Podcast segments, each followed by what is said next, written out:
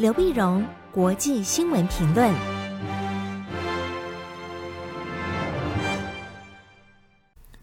各位听众朋友，大家好，我是台北东吴大学政治系教授刘碧荣。今天为您回顾上礼拜重要的国际新闻呢。第一个，我们当然先看英国。英国在九月五号，保守党正式的党魁选举结果公布，由强森时代的前外相特特拉斯的 Liz Truss 特拉斯呢，那么胜出，这成为保守党新的党魁。那因为现在是保守党执政，所以他也变成英国新的首相。那首相呢，特拉斯呢，女性的这个外交部长呢，四十七岁，四十七岁，二零一零年才从政。那过去呢，曾经在三个呃首相的内阁里面任过职，所以这次呢，当然也是英国在保守党中执政十二年，十二年呢里面呢，在最最近的六年，他换了四个首相。啊，先是呃，英国脱欧的时候呢，卡麦隆首相，卡麦隆首相后来因为脱欧过了，所以卡麦隆辞了，辞了，然后换换上了这个 Teresa May 梅伊首相，梅伊首相呢没有办法顺利带领英国脱欧，所以换上了首相 Johnson，Johnson 呢很强势，那么但是呢行事风格引起很多争议，党内的丑闻也不断，啊，那终于被逼宫，然后 Johnson 呃辞职，不太甘愿的辞职，然后这次选出来特拉斯。特拉斯呢？但是特拉斯的嗯、呃，一般的评价就是这个这个女生呢，她非常的呃，充满热情啊。她二零一零年才从政，那么现在在二零二二年十二年的时间呢，就能够爬上首相的高位，成熟不简单啊。这人非常的热情，但是呢，呃，对事情也执着，极为聪明，但是呢，头脑相对来讲简单啊，很简单。这样讲简单的，他的这个政治立场呢？一般来讲，CNN 的评论说他是一个一般来讲政治变色龙，因为他变来变去。刚出道的时候，他属于呃，算是他自己认为他是一个偏向工党左派的这样的一个一个政治政治的光谱，然后接着往中间走，变成自由民主党，那现在变成保守的保守党的党魁啊。那么他过去呢，曾经强烈的质疑过英国王室的一个存在，啊，相当于主张要废弃王室。可是现在呢，当然保守党当然主张王室，而且那么对这属于疑欧派啊，对于嗯欧洲啊，对欧盟啊，都有所有所怀疑。所以他过去也反对脱欧，但是脱欧都变成政策以后呢，他就变成支持脱欧。所以嗯，CNN 是讲说，外国讲说，呃，这个特拉斯的立场到底是什么？那也讲不太清楚啊。但是他现在面临了很大的一个挑战，她是英国有史以来第三位女性首相，柴契尔夫人是一位。，Teresa May 梅伊首相，然后特拉斯首相，他首相，但是他面对了是一个分裂的保守党，保守党执政十二年，但是后面六年呢，自从二零一六年脱欧通过以后呢，保守党就呈现分裂，分裂这次呢，那么在呃党内的个选举啊，是特拉斯是前外相嘛，那另外是印度裔的财相的苏纳克，两人竞争，竞争呢，当然最后特拉斯胜出，可是问题是。保守党的这个党魁选举，它是两两阶段的。第一阶段是国会里面保守党的保守党的议员呢，那么他们投票，那投票出来呢，当然就特那么是苏纳克支持的比较多。然后第二阶段呢，是全国的党员投票，那全国党员投票，草根的这党员投票呢，特拉斯比较多，最后总数特拉斯胜出。可是问题是，国会里面大部分人支持苏纳克的。那你是案子如果要通过的话，你怎么样团结他的党内？他怎么样让苏纳克呃的支持者能够支持到特拉斯？那是一个很大的考验。可是更对的面临的问题啊，内部的经济问题，以及跟欧盟的关系、跟中国大陆的关系，都是都是面临他现在很大的考验。经济问题非常严重，通货膨胀严重，能源的价格不断的飙涨，人民的生活费不断的飙高，哈，一波一波的群众和蓝领的、白领的走上街头抗议，要解决经济问题。这是非常艰巨的一个时候担任首相。那么当然，特拉斯说他就任就任以后一个礼拜之内就会提出来处理能源问题的问题。但是他要能源问题怎么解决？他又能够要能够减税，他减税。但另一方面，因为他非常强硬，他又要增加国防预算。所以你讲说你要增加国防预算的 GDP 的三趴，那你要减税，你要解决降低人们的生活的这个消费的物价水准，这几个东西加起来。有点有点互相矛盾，没办法解决啊。那么跟中国大陆的问题更是严重，因为特拉斯是非常的强硬的，对中国非常强硬。他是在几次的辩论里面就讲说呢，呃，中国是呃，你看这走向未来的第呃第一大经济体。可是这个这个趋势不是不可逆的。中国经济为什么那么好？那是我们去我们去滋养它呀。我们太依赖中国的中国中国呀。他这样讲，呃，依赖中国，那中国所以中国才变成它越来经济越来强大。我们减少对中国的依赖，中国就那么对中国更为强硬。然后他也先他也说，当首相之后呢，要重新启动。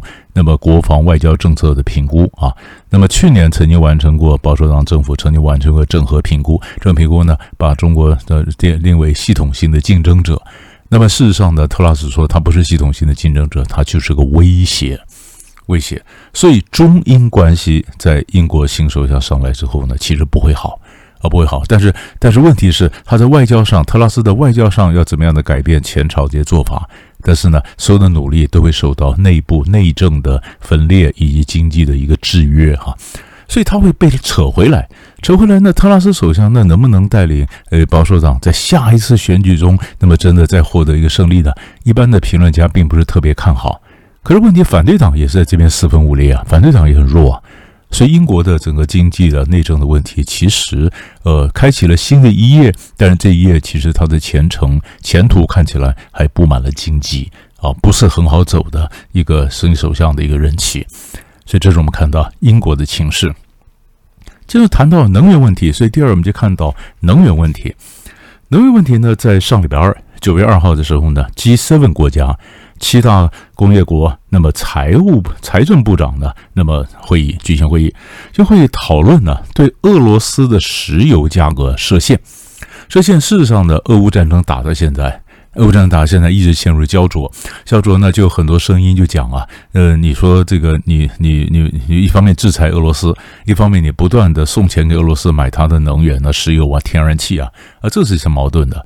所以呢，俄罗斯的石油天然气输到欧洲来，对不对？各国联合起来，最多我只能出到这个钱，设限，设限。那你如果你呃很多公很多国家啦，或者一些油公司啊，如果你不遵守这个规则的话呢，那么我就把你踢出了这个油轮的保险系统，因为它可以控制你，比如你油轮的贷款啦、融资啦、保险啦，那我就不提供这种金融啊、保险的服务，让你这些油公司你非得非得遵守这个油价设限不可。那俄罗斯这边也很凶啊，他说：“如果你这、你这、这谁谁遵守这个设限的规则，我就对谁断供，我就不卖油给你，不卖给你。”所以这个就好像博弈理论里面讲的诺夫困境啊，当两辆车子向对方面对面撞去，撞去那就看最后谁冲过去，谁让步嘛啊，那大家剑拔弩张。这样主张呢，但是德国呢，或者一些国家说没有问题啊。事实上，我们都已经储备的油啊，呃，这个这个天然气啊，呃，老早就已经准备好了。我们准备好了，那准备好了。但是当天气越来越冷的时候，是不是真的准备好了啊？那是不是呃，真的如大家所讲的，最后欧洲是不会让步的？那么这个就比谁气比较长了啊？但是事实上，俄罗斯呢，他也做了几个事。第一个呢，他除了断供以外，他在他又讲说北溪一号油管啊。那么，呃，在礼拜五的时候讲，北溪一号油管叫无限期的停止，停止，因为什么呢？因为它要整修啊，啊，它整修，所以整修。我现在北溪二号，反正嗯，已经不能从没没有开始运行嘛。那北溪一号呢？那这个海底波罗的海的这个天然气管呢？那我就不送了啊，油气就不送了。呃，天然气不送了，那就是这里面当然引起天然气的价格上涨。哎，偏偏就在这个时候呢，这个礼拜一啊，九月五号，OPEC 开会。OPEC Plus、OPEC 加就是欧佩克国家加上俄罗斯啊，他们说根据市场上的这个供需啊，那觉得呃经济发展呢，其实受到中国大陆再度封城的影响啊，或者经济有点萧条啊，所以呢，呃石油的储呃需求应该会降低，所以他们减产十万桶，每天减产十万桶。拜登本来在拜托沙乌地说能不能增产，沙乌地说好，每天增产十万桶。开这还言犹在耳，他就说减产十万桶。欧佩克说每天减产十万桶，那减产十万桶有那对会有什么冲击啊？那所以这个油价的问题，因为政治问题当然还在还在激荡之中。那油价问题当然也影响到各国经济的复苏。不，既然是。你可以看到，俄乌战争打到现在陷入焦灼，那么西方跟俄国的关系剑拔弩张，就让你不得不怀念戈巴契夫。戈巴契夫是苏联最后一任总书记，他在上个礼拜，那么八呃八月三十号呢去世。就是呢，他事实上他已经下野三十一年了。他的他在这种是结束冷战，跟西方和解，他讲究是开放重建啊，开放重建就苏苏联的改革开放啊，然后苏联重建。那戈巴契夫就推动推动苏联的这个改革，后来最后就找后来苏联的呃，就苏联中央的权力下放到各加盟共和国嘛，加盟共和国，所以一个一个共和国后来就决定跟着苏联解散好了。它本来就是一个苏维埃社会主义共和国联邦嘛。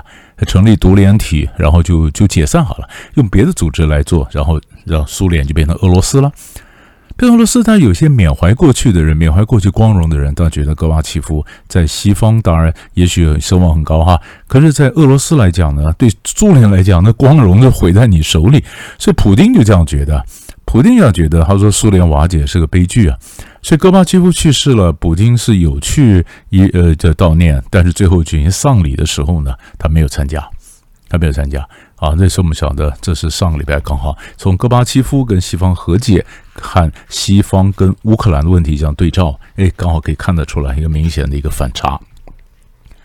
最后一个新闻呢，我们看这个礼拜一，呃，礼拜天和礼拜一的时候呢，那么马可仕啊。菲律宾的总统马可仕呢访问印尼两天，访问两天，这是马可仕上任以后呢第一次出访。他跟印尼呢强调国防和贸易的合作啊，强调东协的一个一个重要性啊。那么也交换了双方呢呃在中国问题、在南海问题和中国交往的一个一个一个经验啊。那么也呼吁在台海问题上立场能够一致。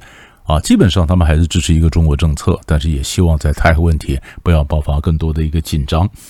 那紧张呢？那么当然他主要基本上是那么，而且他们还不讲呢，确保水域安全，因为菲律宾南部啊，明达纳尔那边不是有这个恐怖分子阿布萨耶夫嘛？